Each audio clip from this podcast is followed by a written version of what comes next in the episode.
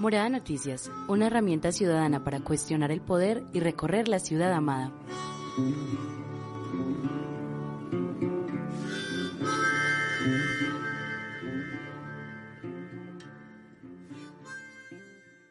Buenos días, buenas tardes o buenas noches, dependiendo de la hora en la que nos escuchen. Bienvenidas, bienvenides y bienvenidos a la emisión de Morada Noticias de este viernes 4 de junio de 2021.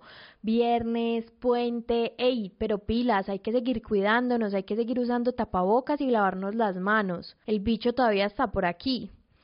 Este es Morada Noticias, el noticiero más parchado de Medellín y el que hacemos desde la Comuna 13, desde San Javier. Yo soy Ana Cristina Marino y le doy la bienvenida a mi queridísima colocutora y editora de Ciudad, Joelis Ávila. Hola, querida Joe. Mi queridísima Cris. Hola. Hola, editoras y editores de Ciudad y hola, oyentes moradores. Bienvenidos a este Noti. Les cuento que hoy llegamos con uno de esos especiales que nos encantan. Y como es viernes de puente y de paro nacional, el especial que traemos es sobre el paramilitarismo. En Poder traemos un poquito de historia y hablamos de esos grupos armados que por tener algún amigui con poder y plata se sienten con derecho de dispararle a una persona del civil. En la voz de nuestra editora Ana Isabel. En Habitar, oyentes, ¿saben ustedes qué es la famosa gente de bien? Pues si no, tranqui, que nuestra editora de Ciudad Cate nos contará. Cris, ¿Qué más tenemos para hoy? Joe, arroba catabús en Instagram se toma un pequeño descanso, pero les cuento que en placer les traemos la historia de Pastora Mira García, una mujer tesa, retesa, que fue víctima del conflicto armado en Colombia, pero que hoy se dedica a apoyar a las otras víctimas. Y esta la presenta nuestra reportera Yurani Alzate. Esto es Morada Noticias, querida Lizola, contanos qué hay en la cartelera de este viernes. Ah, caray. Eso sí me interesa, ¿eh? Hola, hola moradores. Hoy es viernes, este fin desde puente y yo llegué con la info más importante para que lleguen súper informadas, informados e informades al fin de. Yo soy Liz y les cuento que este domingo y lunes festivo habrá irrupción en el acueducto por mantenimiento y lavado de tanques. El domingo 6 de junio será desde las 3 de la tarde hasta las 6 de la mañana del lunes 7 de junio. Más de 45 mil veces del municipio de Itagüí no tendrán agüita, mientras que el 7 de junio de 9 de la mañana a 4 de la tarde serán las y los veces de los barrios Las Mercedes, Los Alpes, La Palma, Las Violetas, La Loma de los Bernal, Altavista, La Gloria, San Bernardo, Las Playas, Diego Echavarría, Belén y El Rincón. En otras noticias, Piden con 143 votos a favor, la Cámara de Representantes aprobó el proyecto de acto legislativo con el que Medellín pasa a ser Distrito Especial de Ciencia, Tecnología e Innovación. Moradores, los distritos son un nombre especial que hace que se desarrolle la ciudad a partir de sus fortalezas y atributos especiales. Además, son más libres de decidir cómo gastarse la platica y en qué proyectos. Y como eso de los distritos es un acto legislativo, es decir, cambia la constitución colombiana, imagínense que se necesitaron ocho debates para que el Congreso sí aprobara. Y para cerrar, hey, esta info es para mis parceras y parceros del sur. Se abrió un centro de vacunación por allá. Resulta que el centro de capacitación de locería colombiana en Caldas, al sur de Medellín, se convirtió en el primer centro de vacunación masiva del municipio. ¿Cómo puedo acceder? Pana, tenés que estar en la etapa respectiva de mi vacuna y si sos Sura, pedir la cita en la página web epsura.com. Espero que descanses mucho este fin de... ¡Qué buen servicio!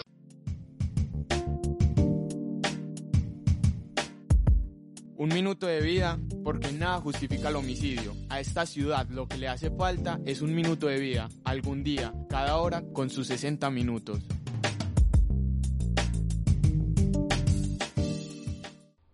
Ayer jueves 3 de junio de 2021 asesinaron a Brian Vázquez Pérez, de 20 años, en el barrio Miranda, Comuna 4, Aranjuez, y a un hombre no identificado de 25 a 30 años, en el barrio Pajarito del corregimiento San Cristóbal. Por supuesto, le pedimos a las autoridades que identifiquen quién es, porque cada persona es un ser amado que tiene una familia que merece hacer su duelo. En lo que va del año ya son 170 personas asesinadas por la violencia homicida de la ciudad. 170 seres amados que nos harán falta, 170 amigos, amigas, hermanas y hermanos, ciudades posibles que no conoceremos. Por ellas y ellos, por Migue, nuestro editor de ciudad asesinado en 2020, dedicamos un minuto de vida porque nada justifica el homicidio.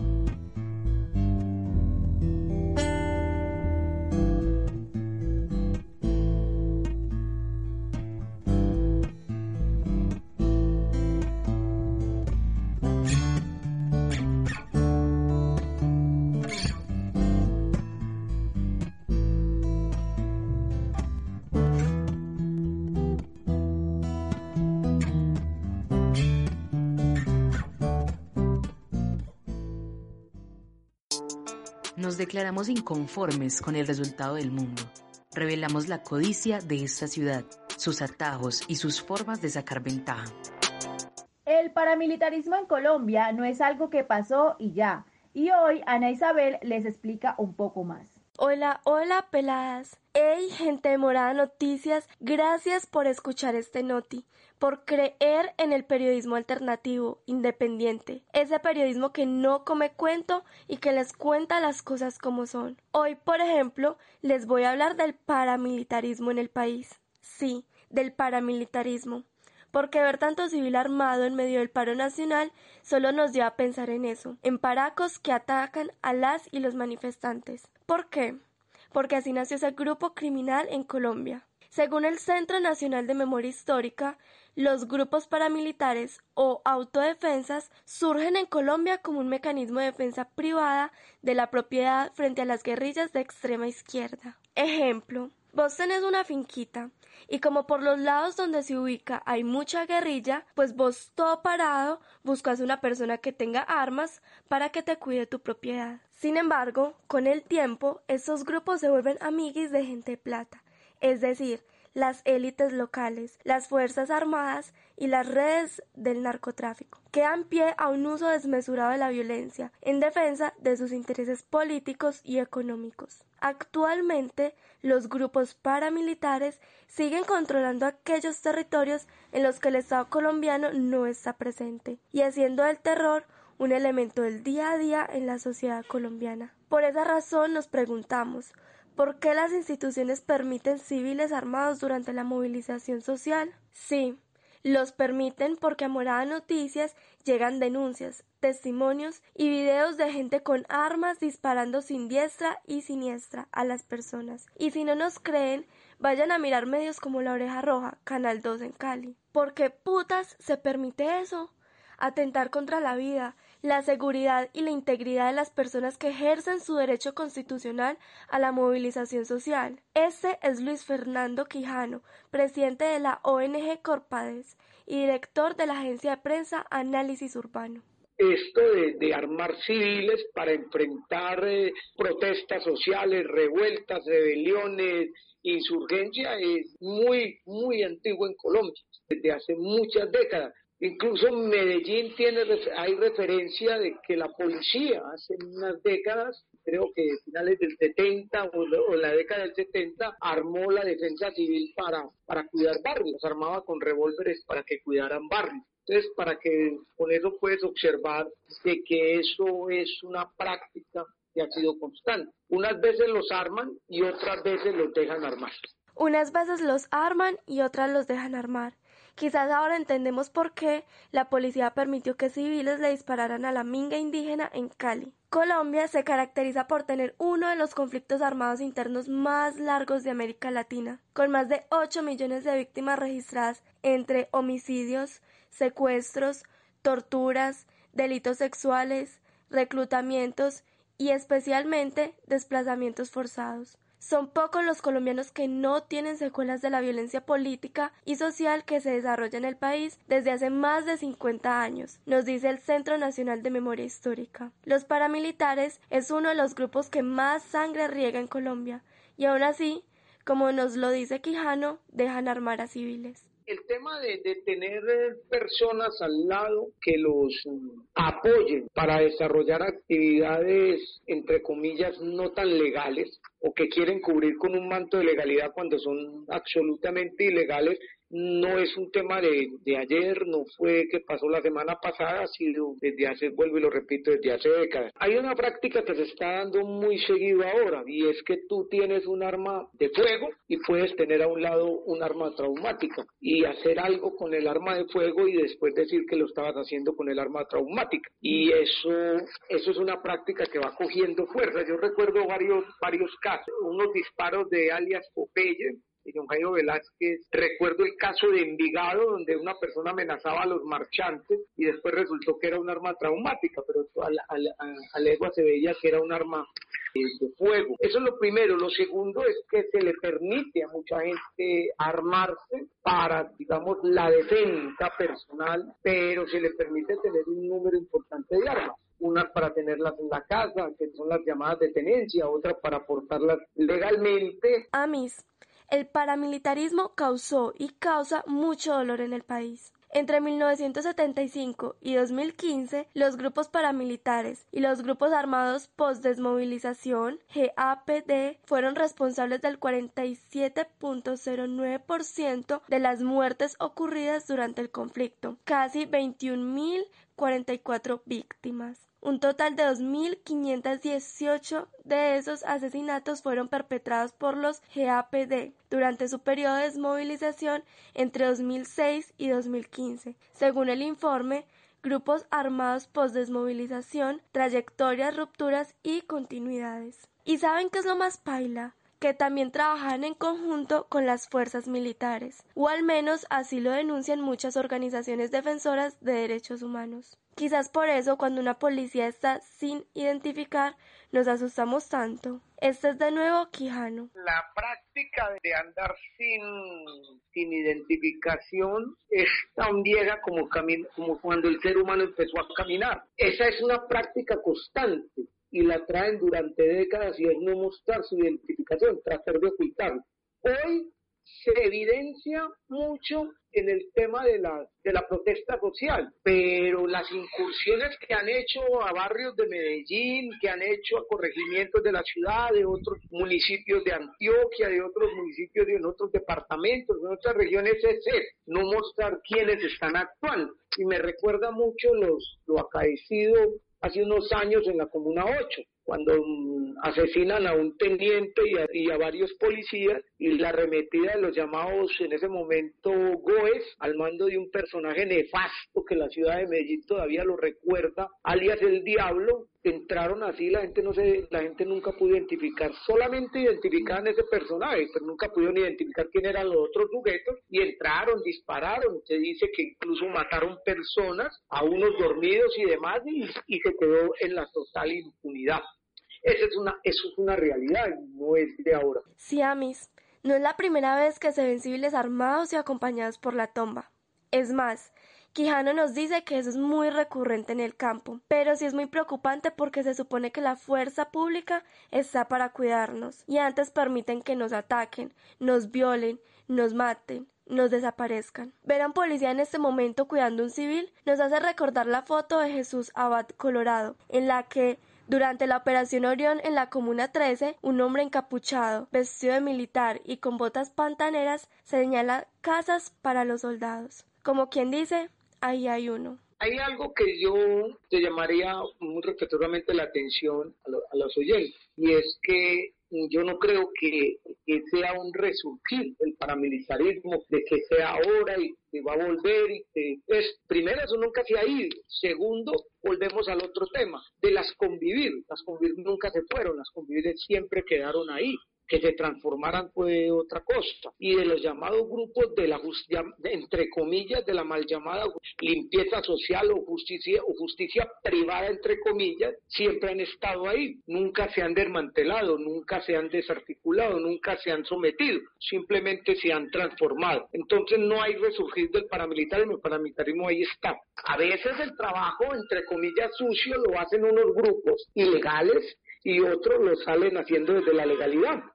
Unas veces son desde allá, desde de este grupo de, llamémoslo entre comillas, de ciudadanos que se arman y otras que desde la misma institución los salen a hacer las, las llamémoslo así, las, las actuaciones ilegales criminales. El paramilitarismo sigue aquí nos dice Quijano, porque si bien el gobierno del expresidente Uribe inició un proceso de desmovilización y de reincorporación de los paramilitares a la vida civil mediante la ley 975 de 2005, también conocida como la Ley de Justicia y Paz, la realidad es que hasta la actualidad las fuerzas paramilitares tienen una gran presencia en las zonas rurales del Estado colombiano, ya sea por el surgimiento de nuevos grupos como la permanencia de antiguos. De hecho, Organismos internacionales como Naciones Unidas critican la aplicación de esta ley, sosteniendo que permite la impunidad de los paramilitares tras cometer delitos graves y violaciones de derechos humanos, y los dota de facilidades para el ejercicio político. Hoy nos preocupa bastante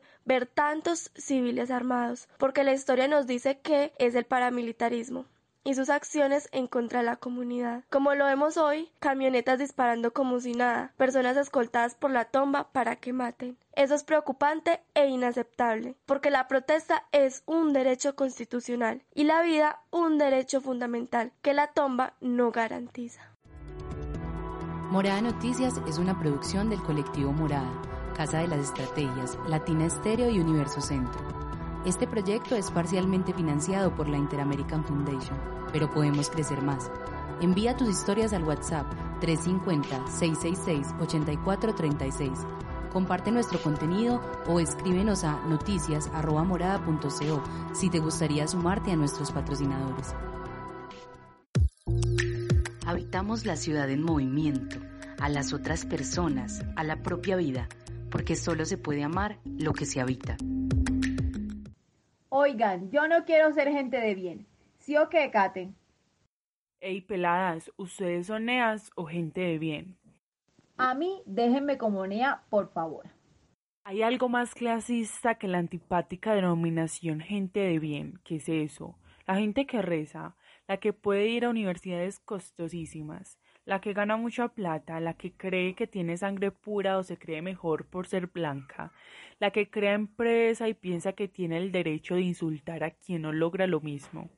Esa es la famosa gente de bien, nos dice Luz María Munera, exconcejal de Medellín.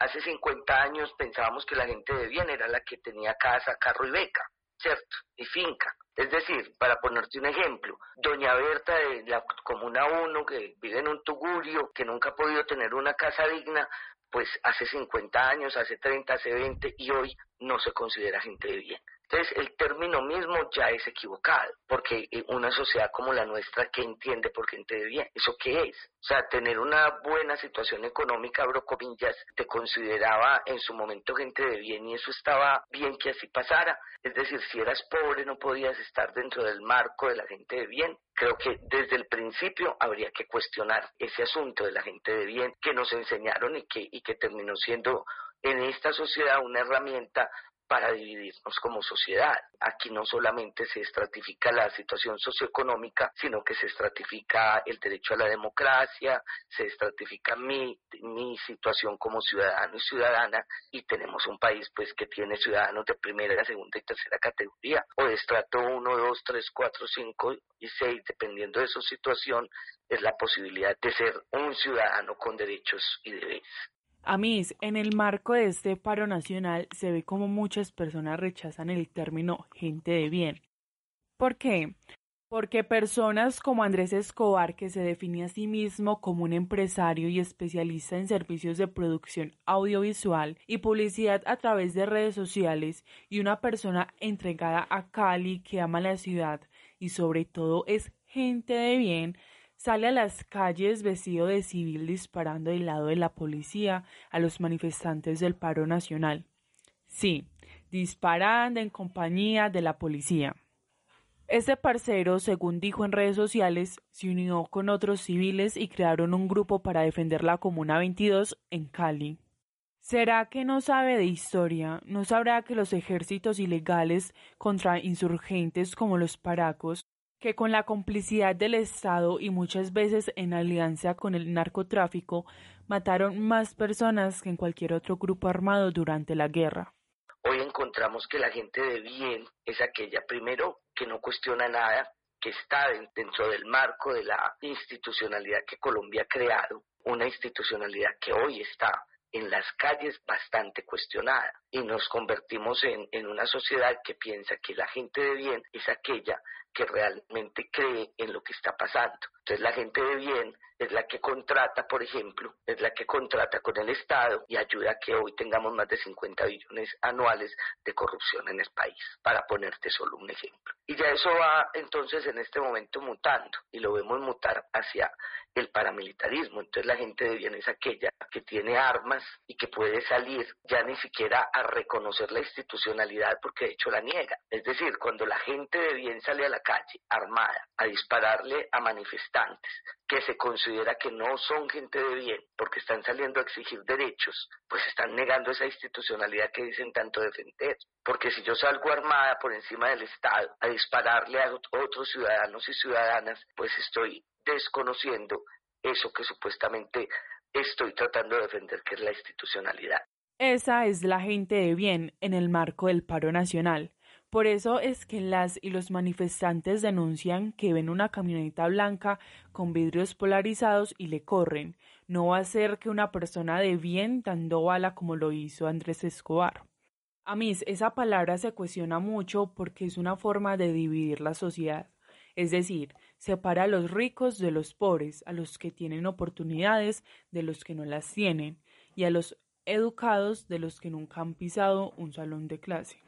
Desde esa mirada, las y los que no entren en ese grupo de gente de bien son unos vándalos o criminales que merecen ser asesinados, como lo dijo en el 2017 el excomandante de la Policía Metropolitana, general Oscar Gómez Heredia, después de una ola de homicidios que se presentó en el Valle de Aburrá. Aquí a la gente de bien no la asesinan, a los que matan son aquellos que tienen problemas judiciales. Esa es una manera de aplaudir la violencia por mano propia y olvida que su deber constitucional y legal es salvaguardar la vida, honra y bienes de las y los habitantes del territorio nacional, sin distinción de clase, posición, ideología o situación jurídica. Ahora bien, nos preguntamos, ¿qué hace la institucionalidad con lo que pasa en la actualidad con la gente de bien? Es decir, con la gente parecida a este man de Andrés Escobar que sale a disparar como si nada. No, no han hecho nada, los videos lo muestran, han trabajado en conjunto. Esa gente de bien que está saliendo con armas amparadas o no a negar el Estado Social de Derecho y el monopolio de las armas en manos del Estado, que es lo que habla nuestra Constitución, está ahí de la mano del Estado. Se creó desde el Estado mismo digamos que empezó siendo política de algunos gobiernos y terminó siendo una política de Estado. Hoy en Colombia, hoy en Colombia, esa negación del monopolio de las armas en manos del Estado se hizo de la mano de algunos gobiernos y hoy el gobierno entonces está jugándole a qué? A que esa gente de bien pueda hacer algunos asuntos de asesinar, de disparar, de salir a la calle, de tal manera que que los ataques, digámoslo así, a nivel nacional e internacional, pues no se hagan sobre la fuerza pública, sino se hagan sobre la gente de bien, que nadie sabe quiénes son, pero que ahí está. Gente de bien, una expresión que de por sí sola es excluyente, porque si vos buscas eso en la Real Academia de la Lengua Española, te das cuenta que se refiere a personas con posición económica alta, gente de pelo, de pluma, de bronce. ¿No les parece que es agresiva frente al concepto de dignidad humana? A pesar de ello, en el presente, algunos grupos sociales no quieren una sociedad igualitaria sin distingos de raza, nacionalidad, posición económica o social. ideología política o religiosa u orientación sexual. Por eso se llaman a sí mismos gente de bien, gente buena, gente decente, con lo que pretenden diferenciarse del resto creyéndose titulares de una condición especial, que los hace ser moralmente mejores que las personas que no tienen esa posición económica. Se les olvida que vivimos en un país donde hay 21 millones de personas en pobreza y no, la gente no es pobre porque quiere o porque no piensan en grande, como lo dicen algunos representantes de la gente de bien. La gente es pobre por falta de oportunidades, por la guerra, por la desigualdad social, económica, en fin. En la actualidad, grupos políticos, religiosos, sociales y empresariales, entre otros, dicen gozar de una condición de bondad que los distingue de los demás. Pero hoy en medio del paro nacional, la gente de bien asusta.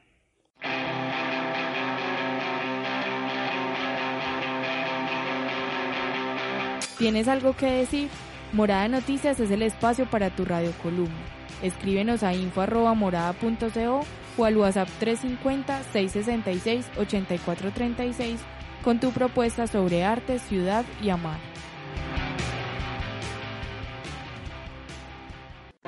No cambiaremos la culpa por el gozo. Morada Noticias reivindica el derecho al ocio, al olvido y el placer. En este especial no quisimos dejar por fuera nuestra sección de placer y por eso hoy Yurani Alzate les cuenta sobre Pastora Mira. Hola, querida Yura. Hola, hola. Hey, gente de Morada Noticias. Ya que hablamos del paramilitarismo en todo el noti de hoy, no dañemos la agenda. En placer, conversamos con Pastora Mira García, una mujer que fue víctima de esa gente, pero que hoy lucha por apoyar, acompañar y brindar seguridad a las mujeres víctimas del conflicto armado en el municipio de San Carlos, Antioquia. Pastora Mira es sin duda una de las personas más emblemáticas en la lucha por los derechos de las víctimas, no solo porque creció en uno de los municipios más golpeados por la violencia, San Carlos, Antioquia, ni porque a su padre lo asesinó la intolerancia bipartidista cuando tenía cinco años, tampoco porque vivió el desplazamiento, ni porque a su primer esposo lo asesinaron cuando su hija tenía dos meses, ni porque los paramilitares desaparecieron a una de sus hijas y asesinaron a otro, lo que hace a Pastora Mira García única, grande, maravillosa, es su capacidad de perdonar, su voluntad para buscar la verdad con un único fin, conseguir la reconciliación con quienes le hicieron daño. Pastora hoy es la coordinadora del Centro de Acercamiento para la Reconciliación y la Reparación del municipio de San Carlos. Pero, ¿qué la llevó a ella a trabajar con las víctimas y victimarios después de tanto dolor que le dejó el conflicto armado?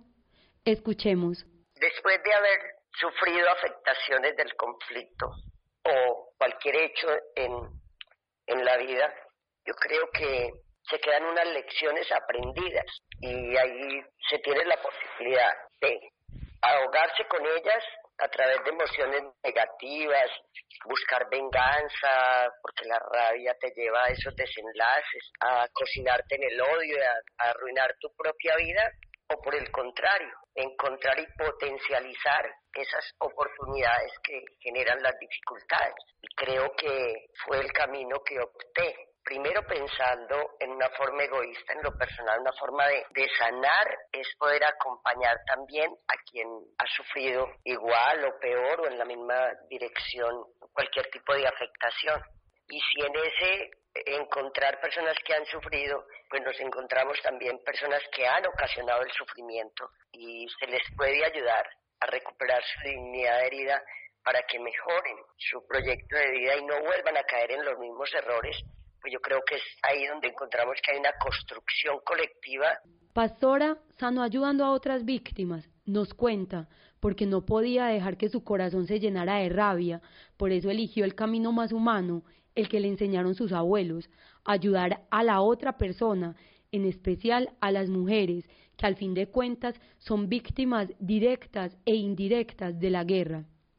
Ella trabaja por construir una mejor sociedad, una sociedad sin odio y con amor en el corazón para que sean capaces de perdonar. Si no hacemos esto, pues nuestra nueva generación, los niños que sufrieron la afectación en determinado momento, que hoy son los jóvenes, estamos viendo hoy justamente en la forma como reaccionan violentamente y que no contienen esas emociones y hoy el estallido social que tiene Colombia es una viva lección de ello porque tanto los de un lado como los de otro, los de las fuerzas militares que componen esas, esas barreras humanas con los cascos, pues fueron en su gran mayoría jóvenes afectados por el conflicto cuando eran niños o que vienen de esas experiencias y que hoy están en esos escenarios. Cuando no hay un buen proceso para identificar las emociones, aprender a nombrarlas y tener la capacidad de transformarlas, pues cualquier escenario es propicio para sacar en negativo todas esta, todas estas situaciones generando acciones negativas en otros y otros entonces vamos a continuar con esa espiral de violencia. Al identificar esa situación en el territorio, pues entonces nos dimos en la tarea de empezar a ser parte de esa construcción de nuevos escenarios para que nuestros niños y los jóvenes pues tengan unos referentes de historia, pero y en un acto de responsabilidad como portadores de la memoria viva. El Centro de Acercamiento para la Reconciliación y la Reparación, CARE, se ubica donde antes funcionaba el Hotel Punchiná, en San Carlos. Ese lugar fue una instalación tomada como comando por los paramilitares durante la guerra y en el marco de los procesos de reconciliación nacional se convirtió en un escenario de paz y en una posibilidad para no olvidar. Escuchemos. Las dificultades siempre van a estar ahí. A la vuelta del ojo usted mira y encuentra una dificultad. Es cómo afrontamos esas dificultades y justamente es, la herramienta valiosa que nosotros aquí la cogimos en el territorio a través de la filosofía de la no violencia y ahí encontramos herramientas para la resolución pacífica de conflictos. Entonces, quien se altera, se indispone, se incomoda por nuestro trabajo, pues en vez de, de sacarlo al margen, de tirarle la puerta en la cara, es invitarlo, vincularlo, o al menos permitirle que entre hasta el corazón de los procesos, conozca la intencionalidad de los procesos y encontrará que no tenemos nada en contra de nadie, porque nuestra, nuestro pensamiento siempre es que, como el del jabón puro, duro con la mugre, suavecito con la ropita. Entonces nosotros es duro con el problema, pero suavecito con las personas, porque lo que buscamos es recuperar, sanar la dignidad herida de las personas que por una u otra razón han pasado por este sinnúmero de dificultades que día a día nos presenta el Estado.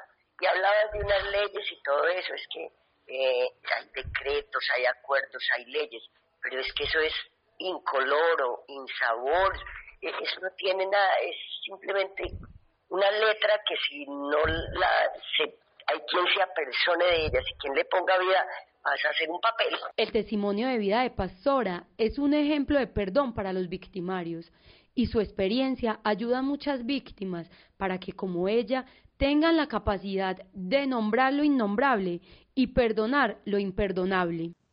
Moradoras y moradores, gracias por escucharnos, por hacer parte de la familia morada. Recuerden que nuestros micrófonos siempre están abiertos para ustedes y para los temas que quieren que mapeemos o que quieren presentarle a las demás personas. Nos pueden escribir al 350-666-8436. Les recordamos que esta emisión la convertimos en un podcast que subimos a nuestras plataformas. Nos encontramos como Morada Noticias en Twitter y en Spotify, en YouTube como Morada Stereo, en Facebook como Morada Medellín y en TikTok como Morada Med 1. Feliz resto de día o de noche, feliz fin de semana con lunes festivo incluido. Nos escuchamos el martes y les dejamos con la canción del día. Ya es la hora de Contracorriente. Chao, chao. Esta es la canción del día patrocinada por Ciudad Frecuencia.